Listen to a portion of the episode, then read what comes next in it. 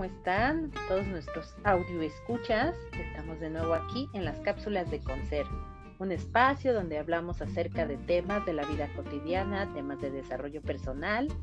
Y bueno, pues estamos aquí ya en la segunda temporada, nuestro segundo capítulo.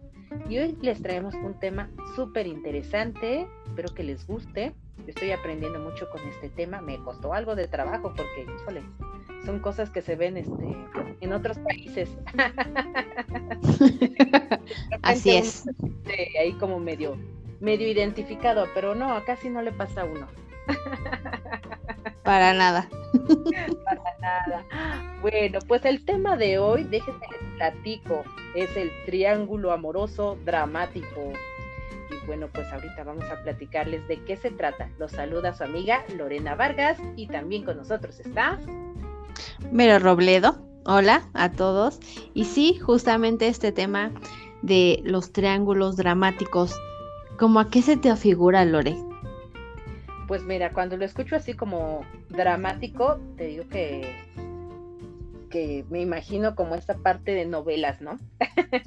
lo que vemos en las novelas y, ahí donde de repente hay, hay, tres involucrados ahí amorosamente, como esta novela de dos mujeres un camino, eso me imagino. Así es.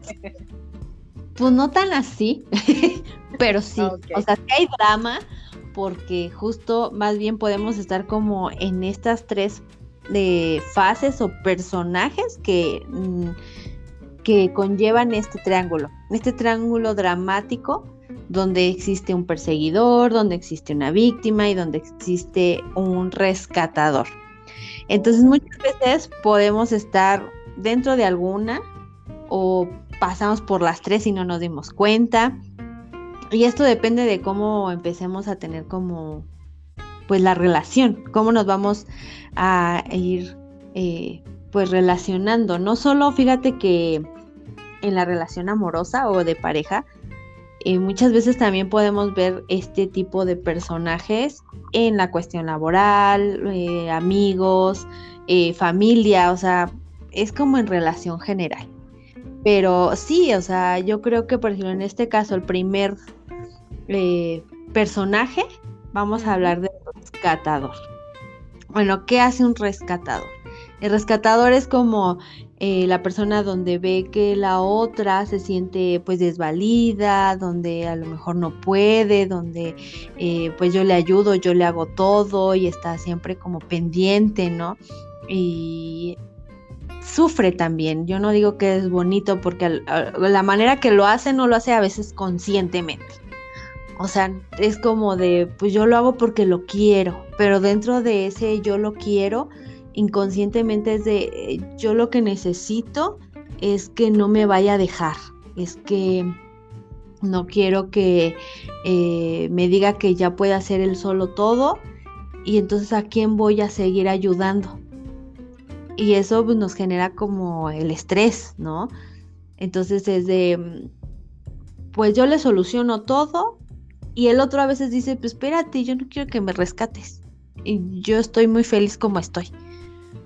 Y sufre, uno sufre porque voy a hacer todo para que no me deje y el otro es de, sí, sígueme resolviendo, pero pues, yo ya me quiero ir también, ¿no? O sea, llega a ese punto donde quizá hay asfixia. y hay como esta parte de lo que le llamamos en las relaciones de codependencia. Muchas veces se ve también, Lore, en, las personas que, las que son rescatadoras, obviamente, eh, cuando se relacionan con personas que tienen alguna adicción. No nada más por decirlo el alcohol o drogadicción y esto, sino también los que pues les encanta el juego, ¿no? donde siempre están como, Ay, lo tengo que salvar, tengo que rescatarlo del mismo y se la pasan siendo casi, casi mamás en lugar de parejas. Y pues te digo, sufren mucho porque es todo el tiempo de, tengo que hacer todo, tengo que vigilar, tengo que mm, resolverle para que no vaya a caer en lo mismo. Y la otra persona pues sí se siente desvalida. Sí, sí, sí muy cierto. Fíjate que ahorita que te escucho, Vero, eh, en esta frase de todo lo que se hace por amor, ¿no?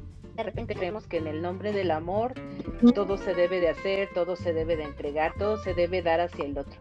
Y ya lo platicamos un poco en el programa pasado acerca de lo que se dice del amor, de estas ideas que tal vez hasta culturalmente o hasta mercadológicamente también se vende, el que uno tiene que tener esta entrega total, esta entrega total y este también tolerar, ¿no? Como muchas cosas. Porque incluso en esta parte del rescatador, que es donde uno se desvive por el otro, mucho desde esta necesidad de amor, porque creo que entre más entrego, más se queda la persona conmigo. Eh, también viene eh, eh, este tema, como bien dices, ¿no? Donde de repente se hace tanta entrega que el otro, lo, vemos un poco en, el ambiente, algunos terapeutas lo manejan, el otro se siente en deuda, ¿no? O sea, me has dado tanto que ahora siento que te debo demasiado y como pesa mucho lo que debo, entonces mejor me retiro. Porque todo lo que tú me diste no lo alcanzo a pagar. Exacto. Y eso justo es donde digo, donde viene el sufrimiento, porque uno es de, no, espérate, o sea, es que todo lo que hago lo hago por ti, por el nombre del amor que te tengo, ¿sabes? Y, y es de dar, dar, dar, que es cansado, pero a la vez el otro es de, es que ya no me des tanto porque me está agobiando tanto y yo no sé cómo pagarlo, porque en algún momento de su, pues ahora sí que su realidad dice es que yo no quería ni siquiera que me fueran a rescatar. Entonces esa parte es de e, el miedo a que seguir en una relación donde no sabe cómo pagar. Y la otra es también, ¿no? Puede caer la otra eh, parte de eh, comodidad, confort, como quieran, vale gorro, si lo quieren decir, pero es como esta de, pues bueno, sígueme resolviendo, si tú quieres como que yo esté aquí, sígueme resolviendo. Y entonces pueden caer como en estas dos cosas. Uno que se va y dice, no, ¿sabes qué? Este, me ahuyenta tanto. Porque eso pasa, ¿no? Porque la otra persona dice, pero ¿por qué se va? Si le he dado tanto. Y se fue y de todos modos me dejó. Y el otro es, es que yo no podía con tanto porque yo no sé cómo regresar. O el otro de, pues sí me quedo, pero yo no hago nada. Yo no hago nada por la relación. Y entonces de todos modos el que sigue dando es el rescatador, ¿no? El rescatador donde dice, es que en la relación pues hay un 80-20, eh, ¿no? Y, y, a veces es el 100% el del rescatador, donde pues todo lo da. Y entonces sí es complicado. Creo que hemos caído a veces. Más cuando hay esta parte, te decía, eh, cuando hay una persona que busca a las personas que son eh, algún, con alguna adicción, ¿no? Eh, alcoholismo, drogadicción, los que juegan mucho, es como siempre estar en el cuidado.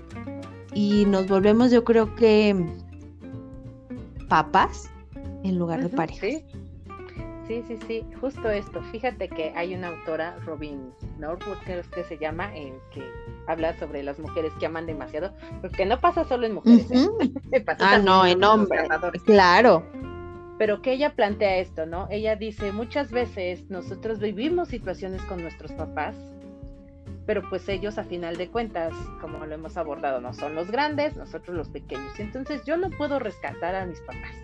¿Y qué hago? Y no es algo que tenga como muy consciente, ¿eh? no es algo que piense y digo, ah, lo voy a hacer así, sino que se va como más en este plano inconsciente de, como no puedo rescatar a mis papás, entonces voy a buscar una pareja a la que rescatar. Y te acuerdas cuando hablábamos justo del tema de mamá y, en esta reconciliación con ella y decíamos de repente, yo lo voy a hacer mejor que tu mamá. O en el caso de los hombres, yo lo voy a hacer mejor que tu papá. Y entonces me voy a convertir en la en la super este, heroína, en, la China guerrera vengadora que va a salvar al pueblo y a todos los caballeros. Ajá, o, la mujer maravilla. O la mujer maravilla, o me convierto, en el caso de los hombres, en ese famoso príncipe azul que sí, yo voy, te voy a dar y rescatar y todo eso, ¿no? Y pasa esto que decías, ¿no? En este dar, porque el rescatador da, da, da, da, da, da, da, da, y se llega a una descompensación. O sea, a final de cuentas, ¿en qué momento él se le retribuye todo eso que ha dado, ¿no? Y pasa un dato curioso también por ahí, casi no nos pasa, pero es que nos dan, pero no como nosotros queremos. Exactamente. no, es que yo entrego y doy todo, pero no me da el amor como yo quisiera obtenerlo, ¿no? Y sigo en ese plan de expectativa de desde a quien quiero rescatar, a mi, a mi damisela o caballero en peligro que quiero rescatar, y quiero que me dé su amor a mi manera también. Entonces se vuelve ahí como en un problema de lenguaje, comunicación, compensación y en diferentes formas de mirar cómo es el amor, en diferentes lenguajes. Así es. O sea, llega un momento donde dices, pues lo que tú querías era amor, ¿no? Pero llega esa parte exigente también de, pues es que no es como yo lo quiero. Ay, yo quiero que me quieran de esta manera. Y de repente es de, mm, pues no puede. El otro, si ves que está apenas eh, entendiendo lo que es vivir con él mismo o hacerse responsable, y tú exiges de alguna otra manera, pues que te dé, eh, pues es complicado. Hay una frase donde decía, es como decir, mm, le voy a dar de comer cuando yo sé que la que tiene más hambre soy yo, ¿no? y sí. Es una frase muy de mamás, ¿eh? Exacto. E-, esa sí se la he escuchado a mi mamá. Ya les voy a dar de comer porque ya tengo hambre. O, o, cúbranse, pónganse un suéter porque yo tengo frío, ¿no? Y Imagínate ya a nivel la pareja, pues y está cañón. Porque sí, es decir, no importa, este, con que tú comas, este, pues yo me aguanto. Pero es esa parte donde realmente no te aguantas. O sea, caemos ese mismo punto. ¿Desde dónde lo estás viendo? ¿Desde dónde estás viendo esta persona? Porque si lo estás viendo desde el lado maternal, que todo mundo lo tenemos, hombres, mujeres, de, ay, pobre, está desvalido y lo veo como el chiquito, el que no puede hacerse responsable, yo le resuelvo, yo pago cuentas, yo hago esto, yo hago el otro, el que no se moleste, y mientras él coma yo no, no importa, pero sí importa porque en ese vacío en esa parte de, su niño herido, a lo mejor, es de necesito amor. Necesito amor y ni yo misma me lo estoy dando, pero sí lo pido y lo exijo afuera. Y afuera es de, pues no te lo puedo dar. Justo como decías, porque a lo mejor si lo da, lo da de una manera que él empieza a entender y a saber, pero no lo va a dar como él quisiera y como la otra persona espera, porque también es eso, la otra espera de más y el otro no puede.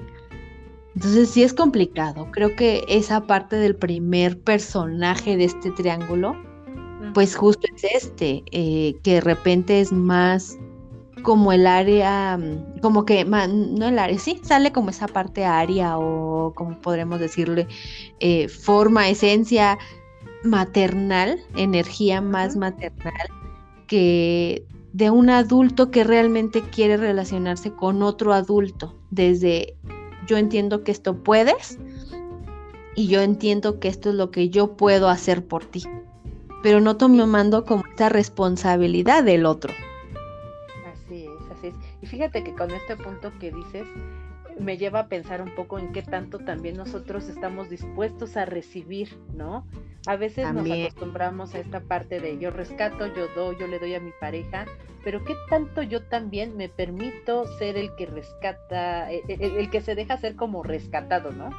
El que deja que a lo mejor el otro tenga ese papel, porque muchas veces desde mi, mi y esto viene desde mi historia personal, yo aprendí que yo debo ser el que da, el que resuelve, el fuerte, que prefiero darlo a permitirme yo mostrarme vulnerable.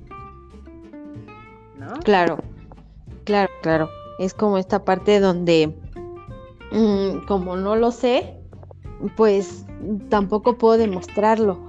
O sea, ¿cómo voy a demostrar que, que yo no puedo? Exacto. No, también. Y entiendo que justo este, este personaje de, del papel de, rescatador ocuparía como un lugar de los padres, ¿no? O sea, ese sería como una posición que ocupa, el, ocupar el lugar de padres. ¿Y, qué pasa, por ejemplo, ya hablando de, la cuestión de los de posición de víctima? ¿Qué pasa con ese personaje? Fíjate, el del víctima es de es esta parte donde me siento todo el tiempo como un niño. ¿No? O sea, que, realmente hasta muestro esta parte de soy incompetente conmigo, y, se escucha medio fuerte, pero sí, de no puedo resolver todo. Entonces, como no puedo resolver todo, necesito encontrar a alguien que sea más fuerte que yo, alguien que realmente me pueda decir, eh, no te preocupes, yo lo hago por ti. Y de repente cae esta parte de, mm, ¿cómo lo diremos? De, pues es que pobrecito, eh, mm, lo hace las cosas porque no me quiere y, entonces busco quien me pueda resolver. Y él está como desde, muy desde la muy comodidad de, a mí resuélvanme, a mí eh, no pasa nada si si me piden de más, pues yo lo hago con tal de que mm, me resuelvan mis responsabilidades. Desde el punto de no me sé mm, mantener, por decirlo solo, eh, no sé, a lo mejor si tengo que resolver ciertos documentos o ciertos trámites en algún lado, es de, mejor ve tú, es que yo no sé, ¿no? O es como esa parte de siempre buscar una persona más fuerte que le resuelva todo. Y pues sí los vemos, ¿no? O sea, son los típicos que a lo mejor, bueno, había veces que hay como, también hombres, mujeres, los dos, pero que hay esta persona donde los ves hasta frágiles y muy niños todavía, em, a veces sin quererse comprometer, eh, esta parte de, pues entre más este, le huya ciertas cosas o responsabilidades mejor, porque pues no sé cómo hacerlo. Y, digo, es porque en su casa probablemente era todo el tiempo estarlo resolviendo. O todo el tiempo estar como en esta parte de no te preocupes, tú no hagas nada, yo te resuelvo. Igual, entonces, al querer buscar en una relación, no buscan una pareja, buscan un papá. o una mamá. Oye, Vero, y entonces justo eh, dice por ahí el dicho, siempre hay un roto para un descosido, ¿no? Exactamente. Entonces de repente aquí vemos eh, a lo mejor una pareja conformada por un rescatador y un víctima. exacto. Y a veces hasta el víctima lo puedes encontrar con los amigos. O sea, eh, no sé si te ha tocado de repente, no sé, que llegue alguien y te diga, tengo este problema, eh, pero no sé cómo hacerle. Y, y tú así de, pero venimos a tomar el café, ¿no? O, sea, todavía ni siquiera se saludan, todavía ni es así como de qué tal, sino luego, luego es llegar al punto, a lo que ellos necesitan. Y cuando le das la opción de, ah, mira, pues podría ser que hagas esto, el otro, se molestan. O sea, llega a haber una molestia porque es de, es que no me está entendiendo es que no me entiende que la vida es tan difícil para mí que yo no puedo hacerlo. Entonces es, no me, no me quiere, por eso no me resuelve. No me quiere, por eso no me ayuda. Y caen en esa parte. O sea, digo, no es que lo hagan tan conscientes, también es algo como inconsciente que tienen que revisar, que tienen que checar, porque tampoco podemos caer en esa otra parte de, pues no voy a ayudarle a nadie porque entonces se va a ser víctima. No, no, no. Una parte es como el, bueno, yo le ayudo, pero cuando sabes que tú vas a ayudar es de, mira, hay estas tres opciones. Eh, la que te convenga, adelante, decide tú y cuando decidas, vemos qué podemos hacer. Eso es diferente, ¿no? Y, y, le haces responsable al otro de que tome una decisión y que aunque no sé, no tenga el dinero o no tenga el recurso o no tenga el tiempo, te vuelve a pedir ayuda de, oye, ya decidí, no sé, que podemos ir tal día, este, nada más échame la mano porque la verdad sí me da no sé, pendiente, temor, lo que sea, de ir sola.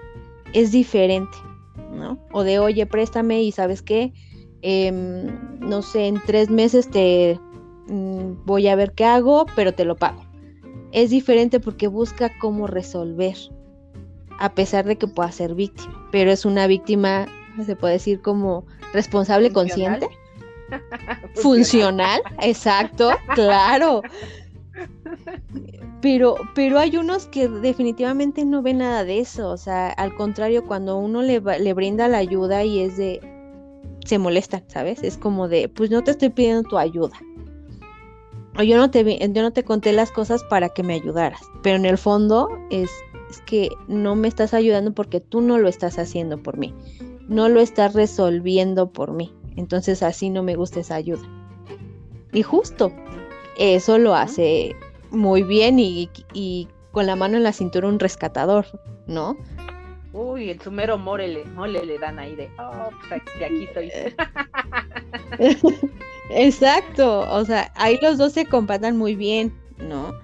Pero pues sí es importante porque obviamente cuando ya es más consciente, cuando ya es de repente esta parte de, ay, es que pues ya es cansado que siempre le tengan que resolver o hacer, ¿cómo le puedo decir que ahora no le ayudo? ¿No? Porque luego aparte es esa, esa sensación de se va a ofender y me va a dejar de hablar y se va a enojar y te da un miedo tremendo o me va a dejar y entonces bueno ya no le digo nada y lo sigo haciendo pero ¿qué pasa contigo? ¿Qué se empiezas a sentir? yo creo que cuando empiezas a ver esa parte que estás cayendo en esta parte del triángulo, pues es importante empezar a decir, ok, si voy a estar con esa persona, sí le quiero ayudar, pero que se empiece a ser responsable. Y yo creo que el víctima también tiene que empezar a ver esta parte de, sí me gusta mucho que me ayuden, pero ya no soy un niño y tengo que empezar a hacerme responsable. Ya no quiero que me cargue pasa eso, ¿no? De repente eh, esta posición de víctima es como, pido ayuda, pero quiero que me trates como adulto, ¿no? Cuando mi postura es muy de niño, porque te estoy pidiendo que me resuelvas. Y, aquí hay un punto importante ahorita que mencionas esto, Vero, que es como, me estaba acordando de, de, los órdenes de la ayuda que hablamos en lo sistémico y nos dicen el primer así el, la primera regla de oro de los órdenes de la ayuda es no des ayuda a quien no te la solicita. O sea, si no te solicitan Exacto. no vayas de metiche. Porque a veces, fíjate, ahorita que mencionabas esto, a veces uno con los amigos a lo mejor es solo quiero un desahogo, ¿no? Solo quiero contención Exacto, exacto. Pero sí, sí, sí, estoy desde mi postura de rescatador, voy y le voy a decir opiniones y cómo tiene que resolverlo y cómo tiene que hacerlo. Y a lo mejor aquí nos toca más como pensar un poquito en este diálogo de comunicación y decir, ¿no? Preguntar, ¿qué es lo que quieres de mí, ¿no? O sea, ¿quieres que te escuche o quieres mi opinión? ya si te dicen pues tu opinión, órale, pues le doy hasta con la cuchara, ¿no? Tome su topper hasta para llevar. Claro. Cuando Exactamente. autorización, sí. Cuando eso lo desahogo, aunque yo no esté de acuerdo, es como que, mm, bueno, ok, te escucho, eh, a lo mejor te doy mi punto de vista, pero puedes tomarlo o no tomarlo. Exacto. Y es que justo en eso, ¿no? O sea, hay muchos que no, no ven esta parte. Muchos es de, ah, pues me está contando, quiere que le resuelva. A ver, espérate. Eh, muchas veces no quiere ser rescatado, siempre y sencillamente es que lo escuchen. Y el víctima igual, solamente quiero que me escuches. Eh, ¿Por qué? Porque muchas veces, yo no digo que esté mal que todo el tiempo ah, eh, sean víctimas, al contrario, hay muchas ocasiones donde realmente sí son víctimas, ¿no? Como cuando vemos a mujeres de, en violencia o algo así, o sea, son víctimas, pues. Y, y aún así, cuando tú quieres ayudarlas, te dicen, no quiero tu ayuda, ¿no? O sea, es de, oh, pero bueno, ahí hay como esa otra parte también de saber respetar y de empezar a ver cuándo es sí su autorización y cuándo es de que se empiecen a ser ellos responsables. Porque desde ahí, imagínate, uno es un niño, el otro es un papá o una mamá, eh, pues es complicado. Es complicado eh, eh, en esta parte. Y el víctima, em, en este caso, no nada más puede ser víctima de un perseguidor. Digo, de un este rescatador, puede ser víctima de un perseguidor. El perseguidor, pues es esta persona mucho más fuerte que el rescatador, muy inteligente, mm, muy como crítico en muchas situaciones, donde siempre es de buscar a esta persona desvalida muchas veces. Y es de yo sé eh, más que tú. Y entonces esa, eh, esta persona analiza tanto a la otra y la observa y, a veces hasta lo podemos encontrar a este típico de jefes, líderes mal encaminados, ¿no? Donde siempre en lugar de ayudar a, decir, bueno, este tuviste un error y vamos a hacerlo de esta manera y mira, eh, te puedo ayudar a hacerlo así, o sea, un perseguidor es de, lo hiciste mal y, y no eres capaz para esto. Y empieza a criticar y empieza a destruir a la otra persona. Entonces, si tú medio estás en víctima y te estás haciendo como responsable apenas y como que vas con esta autoestima también elevándola, te puedes encontrar con un perseguidor y es tremendo el asunto. Porque el, perseguidor justo es, es la persona mm, que lastima, que critica, que nos involucra, que simple y sencillamente es de a mí nadie eh, me va a hacer daño. O sea, obviamente esta persona trae ciertas cosas eh, internamente, ¿no? Hay una desvinculización fea de no hay amor, no hay esta parte de pues empatía con él mismo ni con los demás. Entonces no le importa y lo único que hace es cuidarse de no ser lastimado. Pero su mecanismo de defensa es yo te lastimo. Yo te lastimo y yo te hago menos yo, yo no puedo ver que alguien sea más que yo. Entonces es, pues prefiero destrozarte a como de lugar. Y muchas veces, por eso te digo, no lo encontramos solo en una pareja, lo podemos encontrar con jefes o con líderes donde dices, ay, no, o sea, es un dictador, no es un jefe, ¿no? O sea, no, no hay esta parte donde pueda ser empático, donde pueda decir, eh, vamos a hacer las cosas así, es de, pues lo hiciste mal y casi casi si no lo haces como yo digo, eh, pues te, vas, ¿no? De, del trabajo, de la empresa, de donde sea.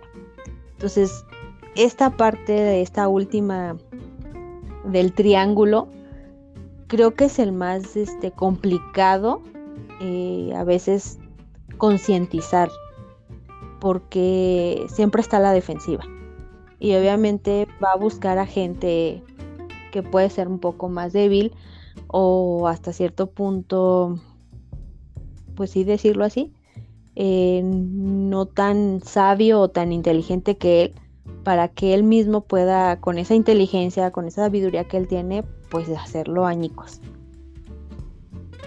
Aquí podríamos encontrar algunos rasgos de lo que ahora está como muy en boga de los narcisistas. Exacto. Alguien con rasgos de narcisismo eh, podría estar en este, en este personaje del perseguidor. Exacto. O sea, ya ahí entrarían como sí, efectivamente, los narcisistas. Y obviamente a veces vemos mucho este rol a veces en hombres. Pero por supuesto que también hay mujeres que pueden ah, entrar en esta parte. claro que sí, también.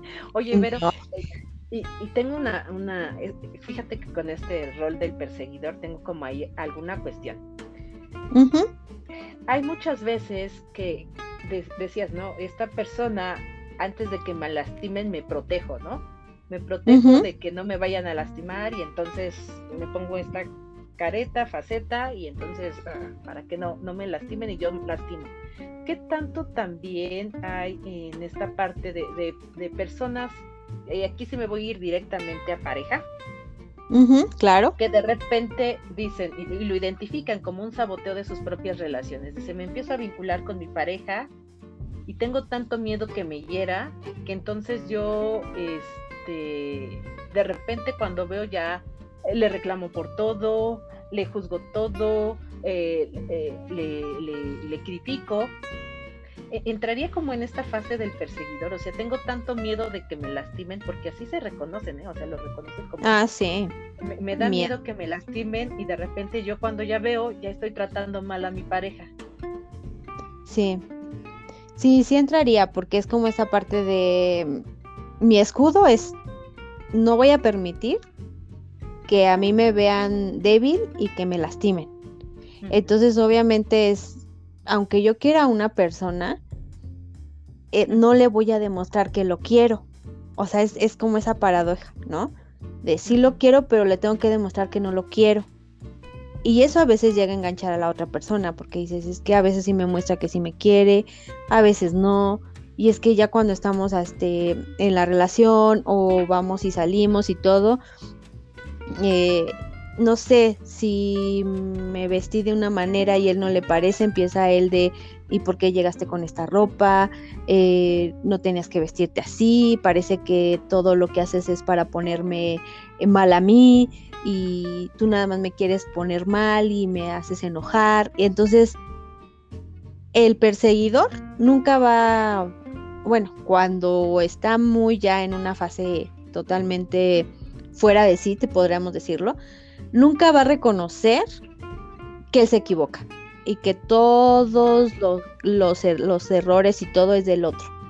Cuando el perseguidor empieza o que ya tiene esta parte de decir es que si quiero a la persona y me estoy dando cuenta que con este comentario en vez de este no sé que se quede conmigo la estoy alejando empieza a ver esta parte de conciencia no de necesito trabajar en mí porque efectivamente quiero a esta persona, pero yo mismo con mis actitudes saboteo la relación y dejo o permito que la otra persona se aleje y me deje.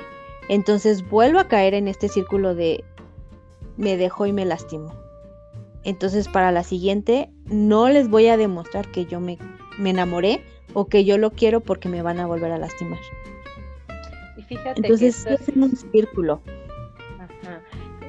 recuerdo como ahorita lo que comentabas al principio, ¿no? Son, son como posturas que de repente uno puede tomar en las relaciones, porque esto me suena claro. mucho que después de un rompimiento regularmente una persona toma esta postura de y ahora me protejo y entonces ahora yo te claro. mal, ¿no?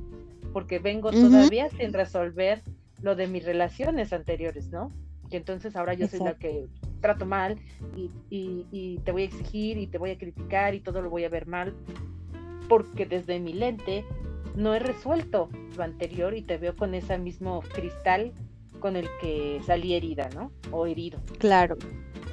Y ahí empezamos a ver a los típicos o a las típicas, ¿no? Cuando son mujeres también. Es que todos son iguales. Es que todas son iguales. Y entonces empezamos a, a notar que hay un enojo con el sexo opuesto. Y es esta parte donde pues no me voy a dejar, o sea, no me voy a dejar de esa otra persona. Entonces sí es importante empezar a, notar esta sensación de qué me está provocando. Realmente sí quiero a esta persona, ¿qué puedo hacer yo?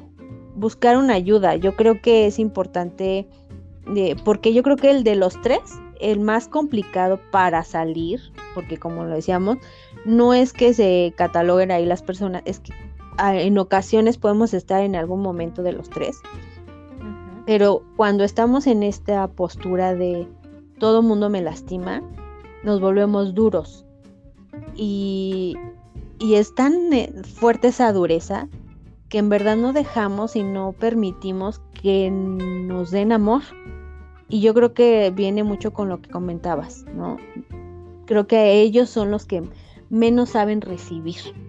Traen un problema ahí grave de no, yo no puedo recibir nada porque el recibir podría implicar que yo tenga que dar una mejor manera de mí. Pero si doy esa manera linda de mí, me van a lastimar. Y es, es complicado para ellos. Creo que es el más complicado pero sí es importante darse cuenta para que empiecen a salir de esa parte. Trabajar la humildad.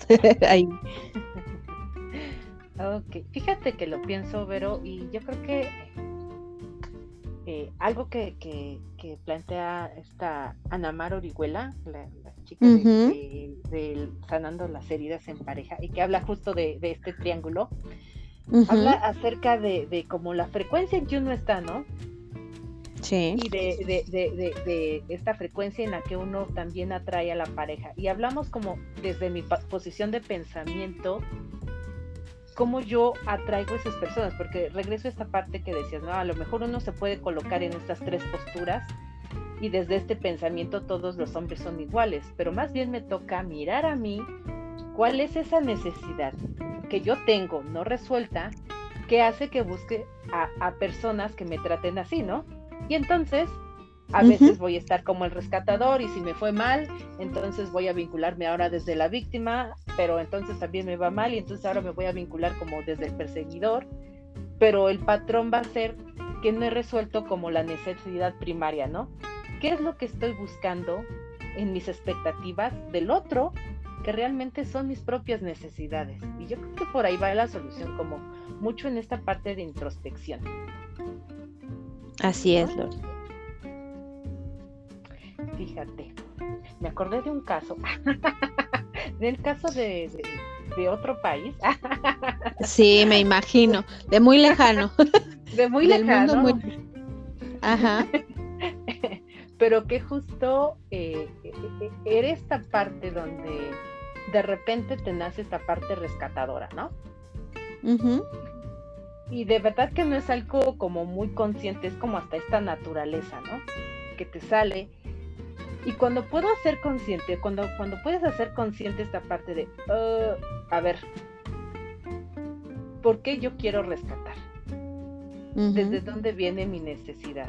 ¿Desde dónde viene esto? ¿no? Y entonces ya uno puede ir haciendo consciente y tomar posturas diferentes. Fíjate que justo ayer platicaba este, con, una amiga acerca de este tema y, y decíamos, ¿por qué nosotras muchas veces, eh, las mujeres, no todas, algunas, tenemos como este, este, este, afán, ¿no? De repente de sentir esta parte de ir y, de, de necesitar saber cómo, cómo estar para el otro, ¿no? Y respetar también como sus tiempos y espacios. O sea, para, para este caso que te cuento, bueno, para mi caso, sí, ya me voy a balconear para mi caso. ah, Lore, está bien. Nadie va a saberlo. todos somos humanos, este, escucho. Todos somos humanos, ah, Exacto. Pero nos cuesta como mucho trabajo el, de repente reconocer que se debe respetar el, espacio que el otro te, da para decir yo lo yo me hago cargo, ¿no? Claro. De repente viene en esta necesidad de, no, pues es que yo podría estar ahí, yo podría ayudar, yo podría intervenir. Y, y de verdad ser consciente de que el otro tiene sus propias herramientas para resolver, nos cuesta un poquito, pero fíjate que también nos, da mucha libertad, porque entonces puedo yo ocuparme de lo que a mí me corresponde y permito que el otro desde sus herramientas también pueda resolver desde lo que le corresponde. Exactamente. Y se hace una un amor consciente, como lo veíamos anteriormente, ¿no? Una pareja responsable, no una pareja que tenga que cargar al otro y que de repente diga, ay, no, ya me cansé. Porque llega a haber cansancio, llega a haber esa parte de, es que siempre es lo mismo, es que siempre tengo que dar más o tengo que resolver. Y a veces es esta parte, como dices, a veces ni me lo están pidiendo, pero yo lo, lo estoy haciendo. Y entonces caemos en una queja que a veces es hasta inválida porque dices, tú lo estás haciendo. Y cuando nos caen en esta parte, eh, en un caso también dices tú, muy, muy lejano, donde, donde de repente es esta parte de, mm, ves la molestia de tu pareja, ¿no? O sea, de repente, un ejemplo, eh, oye, fíjate que vamos a ir a la fiesta de la familia y todo, y así su cara, ¿no? o sea, él ya no te dijo ni un sí ni no, pero tú como rescatadora de es que se incomoda, entonces es de, pues ya no le vuelvo a preguntar. Y llega, no, o sea, no hay ni negociación, no hay ni responsabilidad ni nada. O sea, llegas y dices, llega el día de la fiesta y tú sigues en, en, pues, en cómoda ropa, en chanclas y demás, y, y de repente, ¿qué no era la fiesta? No, pero ya no vamos a ir. ¿Pero por qué? Pues es que, pues mejor ya no, porque a lo mejor no querías ir. ¿Qué te contesté el otro? ¿No? O sea, a ver, tú estás decidiendo no ir. Así es. no, no, pues es que yo vi tu cara. Este, no, pero yo no dije nada. Entonces a mí no me eches la culpa porque tú estás diciendo que no quieres ir. Y entonces le vuelves a decir, bueno, pues vamos. Y se queda, pues sí, porque yo no te había dicho. O sea, tú estás asumiendo que yo que yo dije que no, pero yo no dije nada. Luego ya vas enojada porque ya es como de voy con el tiempo encima y de todos modos ya sé que me tengo que regresar pronto porque sé que no le gusta mucho convivir y entonces es de bueno voy, estoy un rato y luego de repente de pues ya vámonos y igual, ¿no? ¿Y, y por qué ya nos vamos? Pues porque pues sí, ¿no? Ya nos vamos. Consta, tú lo estás diciendo. Entonces son como estas cositas de repente tú querer siempre rescatar a, esa persona de decir es que entre menos incómoda estés, pues mejor, porque no quiero eh, me trato de evitar conflictos, me trato de evitar como esa parte de incertidumbre hasta cierto punto, que todos modos vives en esa incertidumbre. Y llega el momento donde dices, ¿y por qué no era más fácil preguntar desde un inicio, negociar, si sí se iba, si no se iba, y cuánto tiempo se iba a quedar eh, en, el evento y a qué hora nos íbamos a regresar. O simple y sencillamente hacerme responsable y decir, bueno, si no quiere ir él, respeto esa parte y yo voy porque yo sí quiero ir. Pero nos cuesta, creo que a veces a las mujeres nos cuesta porque tenemos esta idea de que la persona no se incomode, que el otro no esté mal, ¿no? Nosotros podemos con eso, no pasa nada y con más, pero pues que el otro esté bien, porque es como nos han enseñado. Pero yo creo que cuando empezamos a ver y a negociar, es de, oye, no, quiero esto, pero pues también este parte de tu responsabilidad de pareja. Y yo creo que ahí es empezar la comunicación también. Siento que esa parte de, respetar los tiempos, respetar las maneras, eh, tener esa comunicación, aunque sea incómoda, es como a veces decíamos, pues más vale, exacto, más vale unos minutos de incomodidad a meses de incertidumbre, ¿no? O semanas de incertidumbre, es, es más difíciles. Así es, Lore. Así es pues estaría padre este aquí a nuestros audio, escuchas varones o, este igual personas que, nos escuchen con, con, estas otras dos posturas, que nos compartan, ¿no? Aquí a lo mejor en los comentarios bueno, pues ellos, ¿cómo, se, ¿cómo les ha ido identificándose con estos roles? ¿Cómo ha sido su experiencia? Y a lo mejor esta visión, ¿no? Desde ver desde dónde, desde dónde se está haciendo. Porque, bueno, aquí compartimos un poco el perfil rescatador, desde a lo mejor desde la experiencia. Ya claro. balconearemos nuestros otros aspectos, pero ver, ¿no? Porque también... Eh, ¿qué, ¿Qué posturas toman y desde dónde ha venido esta situación? Desde dónde han tomado o han caído en alguno de estos roles. Y bueno, pues aquí para, para compartir, ¿no? Así es, y que, que a lo mejor, ¿qué han hecho también, ¿no? Para salir. Muchas veces, este, te decía, a lo mejor en perseguidor les cuesta un poco, pero también eh, se puede salir. Eh, ah, de todos, de los tres aspectos se puede salir y yo creo que es como tomar esta introspección y pues ojalá, ojalá nos manden un mensajito, nos digan cómo salieron. Y bueno, ya también tenemos los próximos temas para los otros podcasts, también va relacionado como en esta parte de las relaciones. Pero bueno, ya, ya les estaremos ahí contando en, la página el, cómo va o cuál tema va a ser. Sí, sí, sí. Y acuérdense, pueden hacernos aquí sus sugerencias de temas, de qué cosas quieren que hablemos, platiquemos y Gracias, gracias por escucharnos. Los invitamos, por favor, a que si les gusta el podcast, lo compartan con sus amigos, con sus conocidos, familiares, y creen que la información que aquí abordamos en este o en alguno de los otros podcasts este, pues les puede servir o les puede ayudar a alguien más, compártanlo. Nos encanta que nos dejen sus comentarios, ya sea aquí en las páginas o en privado, no importa. Y bueno, pues gracias por seguirnos, nos emociona mucho. Ya vamos con la segunda temporada, entonces vamos por más. Así es. Bueno, pues vamos a dejar este tema aquí, que está para mucho más, pero bueno, después seguiremos platicando si, si ustedes así no lo piden, ¿sale? Bueno, pues, Berito, ¿algo más que quieras agregar antes de despedirnos? No, no, no, nada más. Que tengan una linda semana y bueno, pues seguimos pendientes de sus este, sugerencias también. Y gracias por las nuevas que ya nos hicieron. Entonces, próximamente ahí también las van a escuchar. Muchas gracias y linda tarde. Gracias a todos los que nos escuchan y nos vemos en el próximo capítulo de las cápsulas de concert. Hasta luego. Adiós.